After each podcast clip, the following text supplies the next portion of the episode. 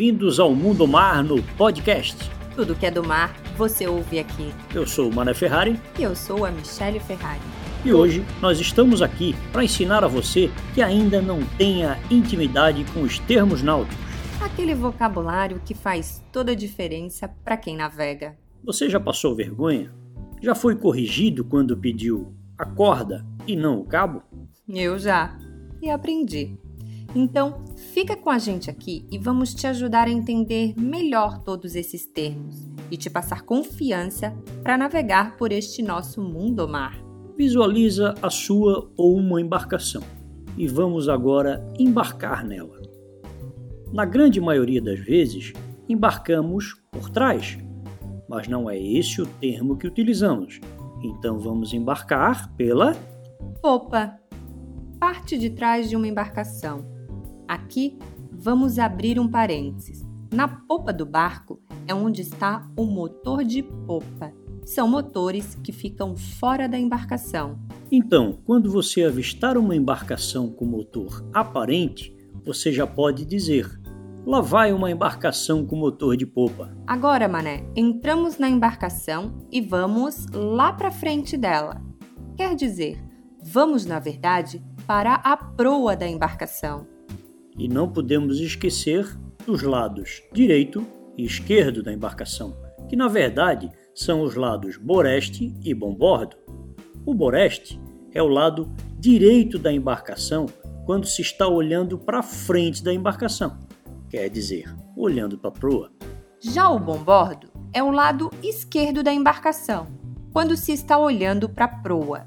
Uma dica para nunca mais esquecer. O lado bombordo, o lado esquerdo, é o lado do coração. O coração bomba. Então, o lado esquerdo é o bombordo. Já sabemos os lados da embarcação, agora vamos conhecer o calado da embarcação, que é muito importante saber para não navegar em locais com profundidade igual ou menor que o calado da sua embarcação, que nada mais é que a distância da linha d'água ao ponto mais baixo do barco. Também dizemos que é a medida da profundidade a que se encontra a quilha da embarcação, ou a distância entre a ponta mais baixa da embarcação e a linha d'água do barco. Bom, melhor dizendo, é o que fica do barco para baixo d'água. Por exemplo, por que os navios de cruzeiro não chegam mais próximos da costa em certos lugares? Porque o calado que fica para baixo d'água do navio, na maioria das vezes, é em torno de 7 a 9 metros. Ou seja, ele precisa navegar num calado que tenha uma profundidade maior do que ele tem. Nos casos das lanchas, também não podemos nos preocupar só com o calado, mas também com os bancos de areia, pedras que podem acabar com seu passeio e sua embarcação. Por isso que conhecer o local onde você vai navegar é muito importante, principalmente conhecer a carta náutica do local, que é uma carta hidrográfica da região, um plano hidrográfico ou carta de marear, onde nela vai estar identificado os pontos de perigo para a navegação e as profundidades daquela região. Mas hoje todo mundo usa a tecnologia, não é mesmo? E na embarcação, o Sistema de Posicionamento Global, mais conhecido pela sigla GPS, que é um sistema de navegação por satélite, que fornece a um aparelho receptor a sua posição, onde você vai inserir a carta náutica da região e navegar com segurança pelo GPS. Mas é o sonar quem vai detectar e localizar a posição exata das pedras, objetos submersos e até cardume de peixes, porque ele é um dispositivo que emite ondas sonoras sob a água. É muito importante você ter e saber usar esses equipamentos. Michele, então agora é hora de ir para o comando da embarcação e sabemos que direção, aceleração e o trim são essenciais para a navegação na maioria dos barcos. Então, o trim, ele é um botão no comando ali do motor, que muda o ângulo do eixo do hélice em relação ao barco. Quando a gente pressiona o controle do trim para baixo, a rabeta do motor se aproxima da popa da embarcação e o ângulo fica negativo.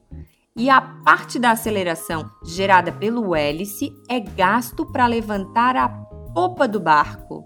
Um casco de embarcação tem um comportamento similar ao de uma gangorra. Se a popa é levantada, a proa afunda e vice-versa. Uma regrinha para lembrar disso com facilidade. Pressione o comando do trim para baixo, a proa abaixa. Comando para cima, a proa sobe. Fácil, né? Para planar com eficiência, inicie sempre com o trim todo para baixo. Bom, depois de navegar, você vai parar a sua embarcação e pode fazê-la de duas maneiras: atracar ou ancorar. Qual a diferença, Mané? Ancorar é quando você vai lançar a âncora ao mar, sempre amarrada a um cabo, preso na embarcação. Nunca fale corda em uma embarcação. Qualquer corda é considerada como cabo no momento em que é colocado a bordo, ou seja, dentro de uma embarcação. E atracar é encostar a embarcação a um cais, um trapiche ou qualquer outro tipo de estrutura e aí, para atracar, você vai ter que pegar o cabo que está na sua embarcação ou pode estar no trapiche e fazer uma amarração no cunho, que é uma peça fixada no barco e no trapiche, usada para amarração de cabos com duas orelhas, para nela se dar volta a cabos, bloqueando um cabo e segurando a embarcação. E agora que você já sabe um pouco mais sobre os termos náuticos usados, Vamos resumir o que a gente aprendeu aqui. Popa, parte de trás da embarcação.